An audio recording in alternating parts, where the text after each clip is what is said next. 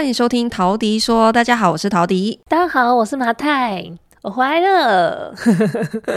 好，既然过完了一个年呢，那我们现在就来认真的讨论发财这件事。怎么样发大财？对，我们这一集来教大家怎么用借钱来发大财，借好借满，就像那个罗伯特清崎先生，就是用。杠杆杠到满的方式来让自己成为一个有钱人。以前啊，我在上海的时候啊，我总是很喜欢说：“你以为那些有钱人是怎么有钱的吗？他们都嘛是借钱的，然后都会讲的大言不惭。”可回台湾之后，嗯、我发现台湾的所谓的资产族群，他们有些是真的有钱呢、欸。台湾的资产族群真的不容小觑，因为台湾人真的超喜欢存钱的。对，我们的超高储蓄率啊，对，储蓄率超高，然后房屋自有率也超高，所以我现在就不敢大言不惭的讲说，Come on，有钱人都是靠借的。但是，但是呢，但在我们还没有成为真正的高资产有钱人之前呢，我们就先学习一下怎么用借钱的方式让自己看起来是有钱人。对，这个话题呢，其实我一直蛮想跟大家讨论的。就是怎么跟银行借钱，嗯、然后怎么样运用就是有效的工具，在帮助你现在在做的一些专案，然后把你的生意变大。嗯、那为什么我们过去一段时间一直没有谈？其实很大原因是这些观念片段的来看都是正确的，可是呢，市面上却有很多人拿这些片段正确的观念去灌上到一个错的脉络，然后最后呢，就会演变成 like 直销。或者是各种莫名其妙的投资诈骗案，或是一些老鼠会，所以，嗯，这是为什么我们过去这件事情很重要，可是我们却很少讲。再加上呢，因为我前一阵子也写了文章啦，就是有去提到说，我现在看到，呃，市场上有一个很混乱的现象。特别是在我们这个行业，因为当然我自己是包租代管业，我就是比较关注自己的同行的情况。我现在看到很多同行就是开始在对散户募资，嗯，所以我就有提醒大家说，你要在把钱拿给任何人之前，哈，你一定要先去看说，第一个他为什么会跟你借钱，你你不要想说任何人他提出一个投资方案，好，因为。这就其实就是单纯的借钱行为，只是他需要一个美化的包装，对，去讲一个故事，说这是一个很好的投资案。可是事实上，他就是在跟你借钱，他其实上就在跟你拿钱，他不一定跟你借，因为他不一定打算还。哦，对对对，他在跟你拿钱。哦，你讲的很好，对啊、没有错。所以我也提到说，呃，一间公司哈，他为什么他会向散户集资？他通常就是已经是公司的财务状况，可能已经让他他已经没有其他更好的融资管道，也有可能他从一开始就不打算走其他更好的融资管道，他就想要拿免费的钱，又或者是我觉得有一些刚刚开开公司没多久的人，哈。我们先假设他不是一开始就是很有意图怎么样了哈，他即使没有这个意图，但他有可能是因为他不懂得其他正规的企业融资的管道，他就单纯的想说、嗯、啊，我跟散户拿钱比较容易，好，嗯、那反正金额也不是很高，一个人几十万，大家很多人都拿得出来，好，他会他会觉得这比较简单，嗯，好，那前几天呢？我跟一个呃我的学员聊天，嗯，那这个学员呢，他是在大概三年多前，三四年前吧，上过我的课，嗯，然后这样一路在我的辅导之下呢，他已经从个人来做二房东，嗯，现在已经是一间包租代管公司，好，所以他就问我怎么样用企业融资来借钱，跟银行要怎么借钱，嗯，那我说。你会问这个问题，一定是第一个，你个人的信用贷款已经借满了，嗯，你的个人信用可能已经 credit 用完了，你才会问怎么样开始用企业去做融资。为什么会有这个假设啊？因为你今天如果作为一个企业负责人，嗯，好，你自己，呃，就是说你今天如果已经是开公司，然后你成为公司的企业负责人，嗯，这个时候你要去做个人的信贷。嗯，已经相对会比较困难了。这个我们之前有提过，因为银行银行其实反而不太喜欢借钱给老板。对啊，他会觉得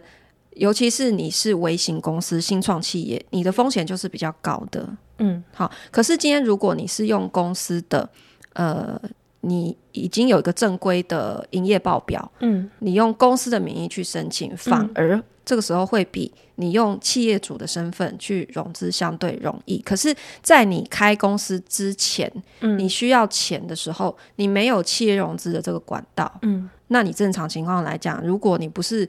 天使投资人拿钱，或是亲友借钱，嗯、或是刚刚提到去跟散户拿钱，嗯，那正规管道另外一个跟银行就是信贷嘛，嗯嗯，所以我才会有这个假设。所以你的一般人，因为一般人不会在个人没有跟银行借过钱的情况之下，一下就跳到企业融资嘛。所以企业融资的前提是第一个他已经成立公司了，对。所以你的意思是，他不会叫企业贷款。所以你的意思是说，他也是。就是一开始他是在没有成立公司的情况之下进行他的他的 business，然后他到了某个程度之后，他已经成立公司了，嗯、然后他现在要开始呃从企业贷款这个角度跟银行融资。对，我我自己也是这样走过来的、啊。我们一开始我们在做老房子改造的时候，我们需要装修费，嗯，那钱怎么来？你如果不是自己的存款，或者是家人给你钱，嗯，那你一定也是用个人的名义去跟银行借钱嘛，嗯，就是走信贷嘛，嗯，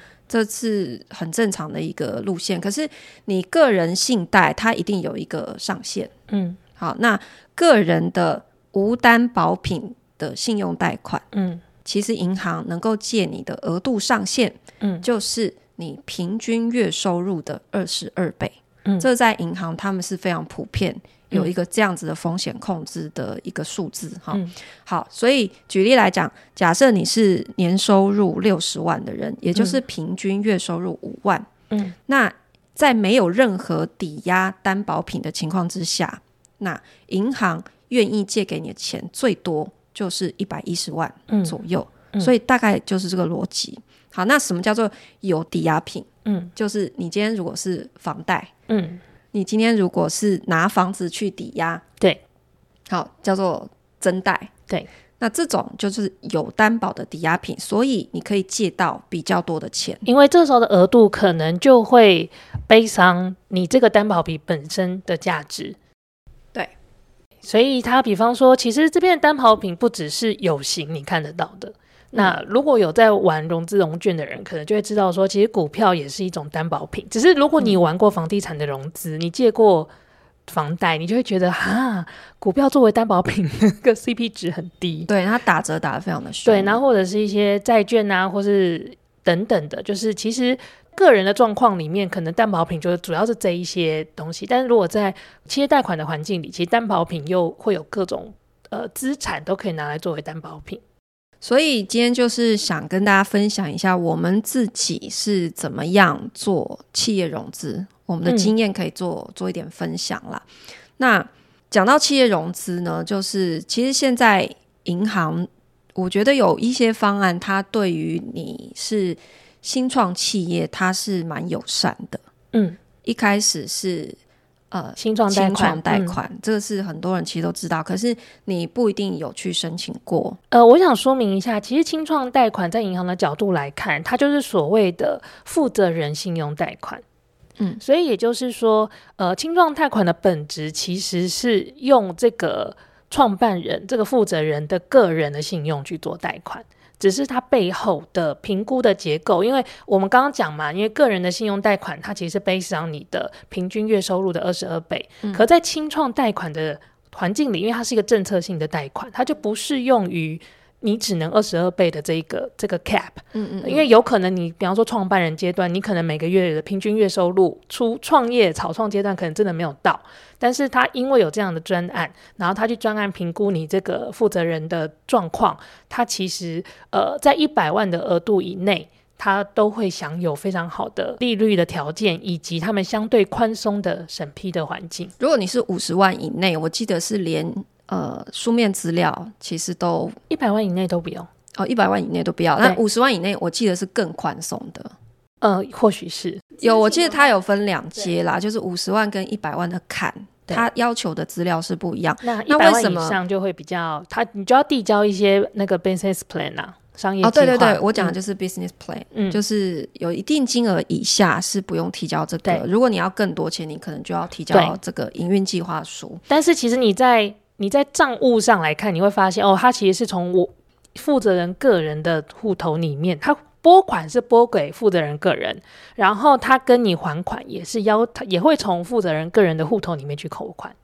这次是因为你就是一间新创公司嘛，对，然后他也不期待你会有什么营运报表这些东西啊，嗯、你就是因为为了要开展这个新公司，你需要资金。是否创业的这样子的一个对政策设计，对，那他在公司的这个营运没有任何记录可以看的时候，他当然就主要是依赖你这个企业主本身的信用条件。然后我。这样子的一个贷款，其实我的确是蛮推荐，就是一开始创业的人都可以去申请的。一来是它相对的比较宽松，然后因为说实在话，就是当你今天是一个企业负责人的时候，你申请个人的信贷是相对困难的。嗯，但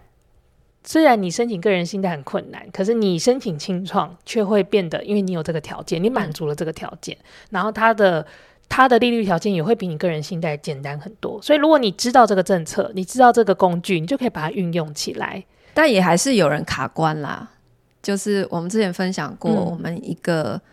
他在桃园新屋做地方创生的哦，对对对。的那位朋友嘛，嗯、他不是就分享他自己在做地方的老屋改造，嗯、他需要资金的时候，他一开始也是走清创，结果他说结果都被刁难。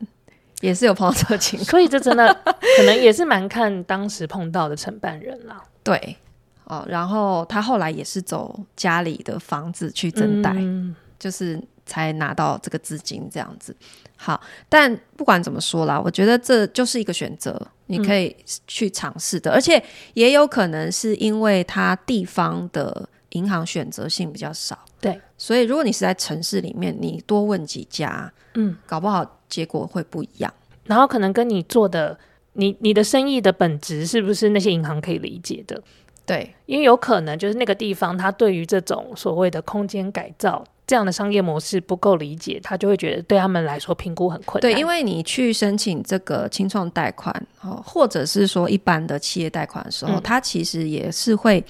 去了解。你到底在做什么事情，嗯、来去评估这件事的风险系数？是，所以他会很关心你的产业，甚至他会关心你这个企业负责人，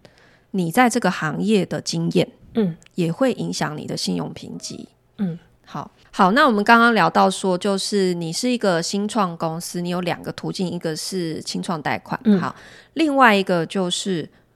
纾困振兴贷款，这个是疫后推出的。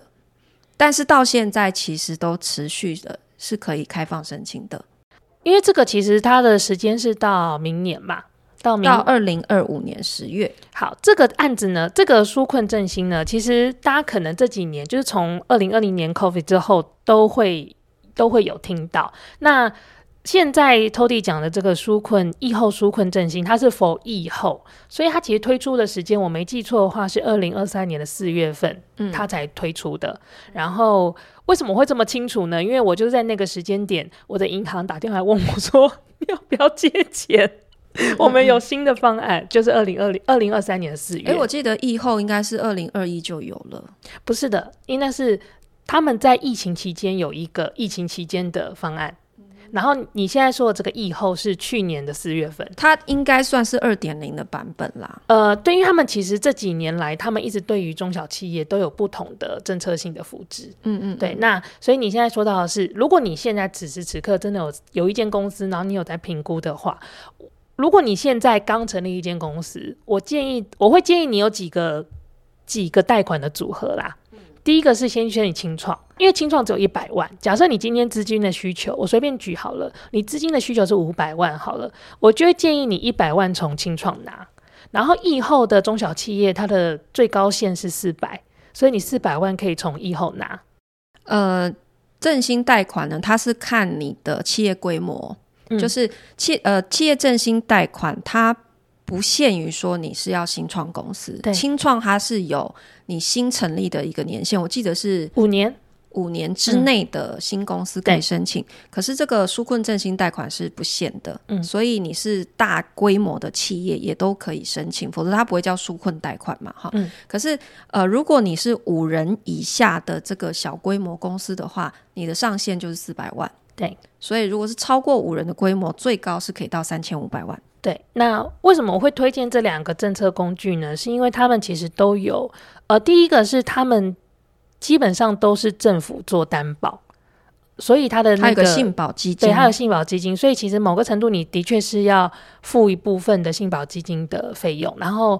我现在已经忘记这个政策具体的内容了，但是就是说，呃，这个纾困贷款有头一年的利息是由中央。在补助，对，然后他还有补助信保基金的手续费，嗯，因为信保基金的申请其实需要手续费。那有一些纾困的方案，就像之前哦，sorry，疫后这个是没有补助手续费，可之前纾困它就是补贴手续费，嗯，所以其实每个方案它有一点点些微的不同。那但是疫后的这个振兴方案，它其实是补贴利息，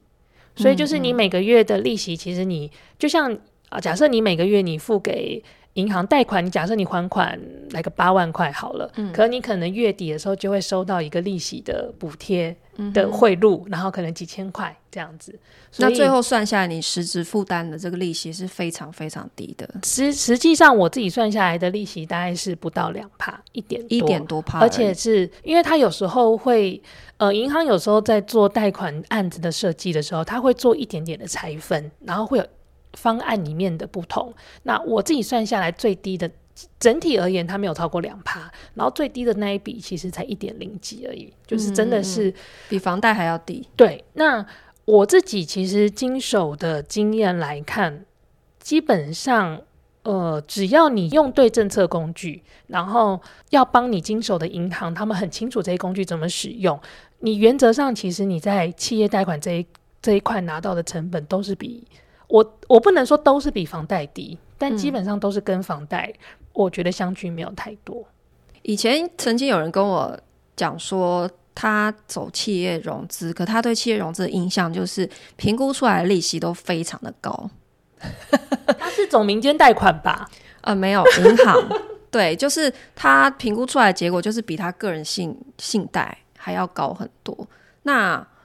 呃，我觉得这就有可能是第一个，你怎么跟银行去解释你的资金用途？当然，还有就是银行在评估的时候，他也会看你的四零一报表，因为他想会想要了解你的营业的状态。嗯，那当然，你这个企业主本人的信用也是一个非常重要的一个考量。嗯，好，还有你公司成立的年限。哎，再加上你企业主个人从业的经验，嗯、这几项都会是呃银行在评估企业融资放贷的时候的评估标准。这几项其实银行要怎么知道？他怎么知道你够有经验？他怎么知道你的 credit 怎么样？其实这个中间就是一个说服的过程。嗯、所以我每一次在跟银行谈企业贷款的时候，其实我都会准备好一个我接下来这个钱要用到哪里的一个 proposal。然后我会告诉他，这个专案呢，这个 project 里面呢，百分之多少的资金是自筹，百分之多少的资金呢，我是透过银行的贷款，我是怎么样融资来的？嗯、然后我这个比例是怎么用？然后我的资金怎么运用？我这个资金投进去之后，几个月开始它的回报是多少？嗯、然后我保证我的还款计划是多少？就是我每一次在跟银行做沟通的时候，嗯，其实我都是。带着每一次的专案，然后我已经想好一个财务的计划去跟他们做沟通的。那如果今天我是第一次要去跟银行打这个交道，嗯，那你更应该用你的 project 的 financial projection 给他们。其实银行在乎的是什么？在乎的就是你能不能还钱嘛。你要想，你对口的其实都承办人，他们的压力是什么？他们的压力就是你没有按时还钱，他们压力就很大。嗯，因为代表这就是一个坏债。所以他们的工作就是不能有坏债出现，嗯、我要确保我每次的放贷的那个对象都是会稳定还款的。所以你要做的事情是，如果你现在没有这么多钱，假设你资本额一百万，你要做一个呃三百万的一一个融资，有很多人就会说不可能，因为他们网络上有很多文章都会跟你说，你能够借款的金额呢，就是你的资本额的一倍到一点五倍。嗯、我个就我个人的经验来看。我我是完全不相信这一个的。但是这的确是我个人的经验，所以我不知道这里面有没有幸存者偏差的问题。但我自己去看的是。如果你今天只是一个成立一年的公司，或许资本额很重要。可当你越来越成熟的时候，资本额没有那么重要，重要是你的营业额，以及你接下来拿了这笔钱之后，你会放到什么样的投资里面，然后你做出来的这个财务的模型、获利的模型、还款的计划，它有没有可行性？那你怎么说服这个承办人？你就是直接走进银行，然后直接警卫会先来跟你打招呼，对不对？你就跟警卫说：“你好，我想要了解一下企业贷款。”请问？我会先打电话，嗯、我不会直接走进银行，我会直接打电话去说我要要一个一个多大规模的案子，然后我想要做，比方说我想要做一个三百万的融资，然后我知道说现在政府有一个什么样的政策工具，那请问有没有相关的的负责人，我可以跟他了解一下具体的政策的细节，这样 OK，然后我基本上他就会帮我转接到承办人，然后我就会跟承办人约一个 meeting。所以我走进银行的时候，我会跟警卫说：“我跟某某某几点几几点几分有约。”所以好，先打电话，先做好这个事前的工作，对，不要直接走进银行。所以原则上，你走进去之前，你其实是做完功课的，你知道你要借多少钱。就是因为我其实，在真的自己创业之前，我有一个很有趣的职业经验，是在我之前的职业记录里面，我就是负责在公司。我是刚好，我因为我不是专门财务出身的，但是我刚好就是有一个角色，就是帮公司跟银行借钱。我刚好经手过这样的案子，嗯，所以你没有办法想象我刚开始经手这个角色的时候我有多讶异。就说，哦，第一个我讶异的就是，哦，原来我们今天做一个案子，我记得我那时候要借一点九亿吧。原来那个做这种案子啊，听听你自己说什么，一来一去讲的那么轻松，就是原来这种案子啊，真的就是你不需要有这么多钱呢。他们从做财务模型的 day one 就已经算好要跟银行借多少钱了，嗯，所以他们做财务模型的第一天起，他们就已经想好每个月要还银行多少钱了，嗯，然后这样整个计划走完都还是没有问题的，就是现金流活得下去的。我们就会开始推这个案子，所以他一开始就已经评估好，我自有资金只需要多少，剩下都跟银行借就可以了。对，所以我学了这一套之后，我之后自己创业，我每次去跟银行碰面的时候，我一定也是这样用一样的思路去跟银行做沟通。就是我今天不是我今天要做这个案子，然后这个案子总额三百万，我就跟银行借三百万，银行这时候就会跟你说：“你听听你自己在说什么。”不是的，我会跟银行说。这个总额是六百万，我现在我这边筹了三百万，我有三百万的缺口会从银行，然后我的还款计划是什么？因为我的获利计划，我从第几月开始会有会有收入进来，然后我怎么样怎么样怎么样？好，大家有听到重点吗？就是你在跟银行开口借钱的时候，你一定也要有自备款。对，这个买房子其实是一样的道理。你买房是不是要有自备款？为什么要有自备款？嗯、就是。银行会觉得说，你如果连基本自备款都没有，我就会质疑你的还款能力啊。对，你要你告诉我你想要做这件事情，结果你自己口袋一毛钱都没有，我要怎么相信你？这是银行的角度。所以企业融资也是一样的。你今天想要跟他借，你刚刚提到六百万，嗯，那你必须至少有部分的自备款。你会认为建议多少的比例去抓？呃，我自己的习惯啦，但是。当然，就是如果其他有经验的人也可以分享，因为我过去的公司，我们的抓法都是一半一半。嗯哼，所以我我自己运用在我创业之后的几次贷款，我从第一次呢是七成，然后第二次呢是六成，然后第三次呢是五成。我现在测下来，对我现在测下来五成，银行也是接收的。嗯、所以的确，因为我为什么不敢一开始就跟我过去的公司的那个抓的比例一样？是因为我过去的公司。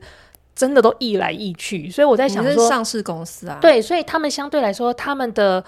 呃可信度吧，credibility 会比我这个清创公司资本上市公司应该一般来说是银行要积极主动打电话来问说，哎，我们最近有什么方案？你们有没有企业融资的需求？实际上是，其实，在比较有规模的公司，他们跟银行的互动是时时刻刻的。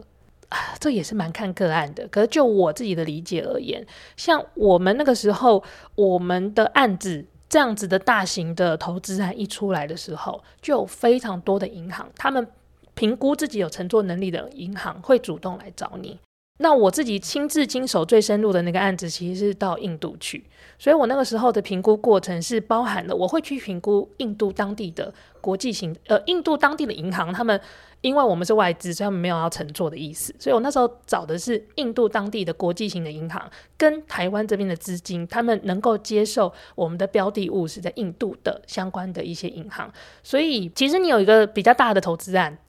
在那样大的规模里，银行就会自己来找上门。所以呢，我们在我们的财务的那个模型里面，银行的成本我都是估两趴。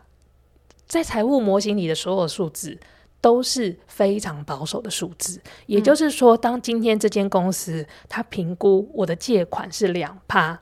对于他下去执行来说，就是不可能超过两趴，他才敢估两趴。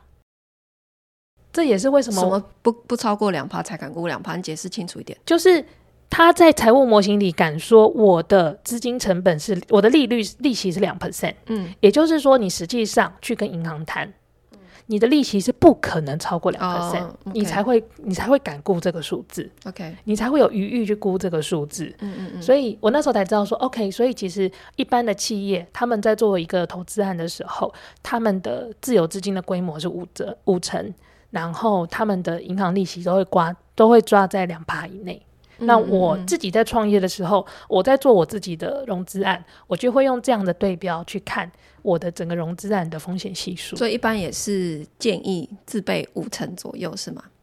我目前的实验结果，我觉得即使是一个资本额一百万的公司，五成，然后一个良好的规划，其实是没有问题的。嗯，那你要怎么证明你手上有这五成的资金？还是是口头去说服而已。我觉得这要看个案。以我的情况，呃，的确就是因为我的借贷的银行，它是我的长期互动的银行，嗯，嗯，嗯，所以我户头里有多少钱，他是知道的。嗯。但是呢，其实它不是我的主要资金 parking 的银行，嗯，所以那个资金是远低于我说的那个数字，远低于五成。嗯嗯嗯，但是我觉得那个还是长期你跟承办人之间的一个默契。嗯，那我没记错的话，在第一次的情况里，可能我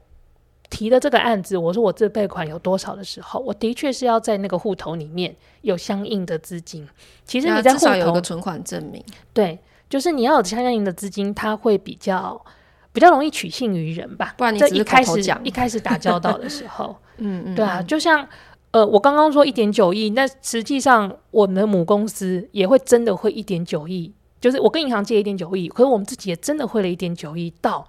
这个专案公司的账上，所以银行也才会看到说，嗯、哦，他们真的已经把这个金额打进来了。那所以自备款其实非常的重要，在。你现在想要去跟银行借钱的情境里面是对，所以你今天如果去跟银行借钱的时候，你只是把焦点放在说我想要跟你借多少钱，嗯，这个说服力相对就会低。可是如果你可以让他看到说，你看我想要做这个计划，好，你为什么需要这笔钱？资金用途在哪里？以及你已经有做出一个完整的还款计划的说明，再加上。你有自备款，嗯，这整个 project 对银行来讲可信度就很就会比较高。没错，那你要想，其实你跟任何人募资这些东西都是需要的。我上次也分享，也有人来跟我募资，什么都没有啊，所以我才会讲说，你看一个公司的财报，这只是真的是最基本的。可是当你连这个东西都没有的时候，你叫别人怎么放心把钱交给你？对啊，所以其实这也回过头来，当今天有人来跟你募资的时候，你到底要看什么？你就想，嗯、你去跟银行借钱的时候，银行叫你提供什么，你就可以叫来跟你要钱的人提供什么。对，所以今天如果一个人来跟你要钱，他说：“哎，我们一起来做一个投资，哈，这个投资回报非常的高。”你有没有看他自己有没有掏钱？对，他自己如果一毛钱都不掏，只跟你拿钱，那你觉得这件事的可信度在哪里？然后你也要看，像我提供给银行的这整个财务的推算，不是我凭空捏造的，他也会来跟我讨论说，哦，所以你这个的的出处是什么？为什么你知道这一笔它的利润率是这样？嗯、这一笔的售价为什么市场可以接受？嗯，其实对银行的他们的呃审查人员而言，他们就是要去审查你给的资料的可信度。对，这里在讲的是说，你已经公司营运有一段时间了，你不是一个从零开始的新创公司，因为你从零开始，你没有这些 database 嘛。嗯，所以其实不是的，就算你从零开始，你也应该要有这些 database。这是为什么？啊，这是负责人的，这是你要做的功课。对，那这也是为什么负责人的在这个业界的经验这么重要。嗯，嗯，嗯，他抓的数字到底准不准，其实跟经验有很大的关系啊。对，也是，也是，对，就是。这是为什么说清创贷款虽然说它的条件相对已经比较宽松，可是你再去说服的过程，他也会看这些东西。所以其实虽然它叫清创贷款，但大家应该也知道，现在清创贷款还有年龄限制吗？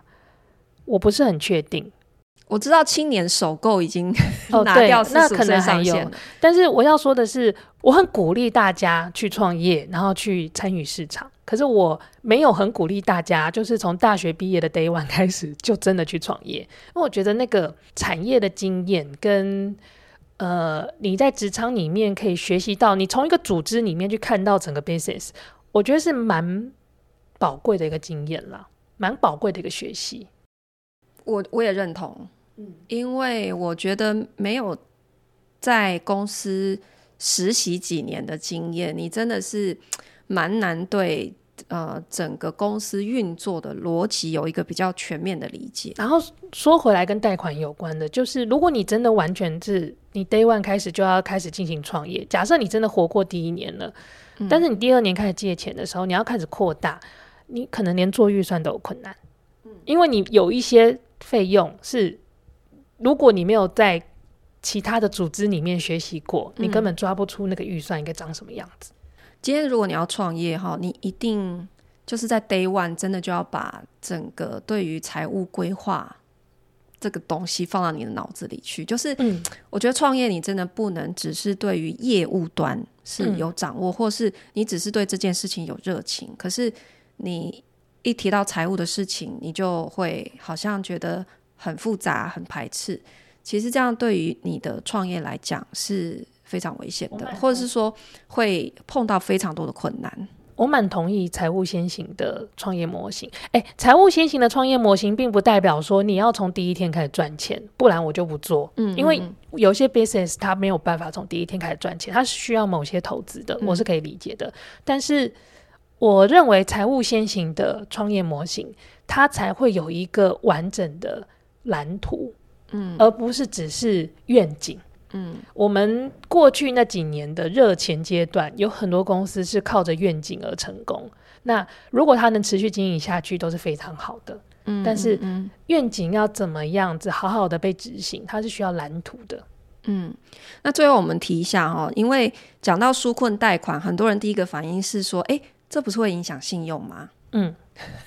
因为这名字听起来很可怜，是不是？其实呢，我建议大家可以直接上呃我们的那个联征中心的官网，其实它上面有非常多清楚的说明，包括你个人的信用的评估，银行到底怎么看，然后他们在所谓拉联征的时候看的到底是哪些东西。那它有一个 COVID-19 的专区，也有提到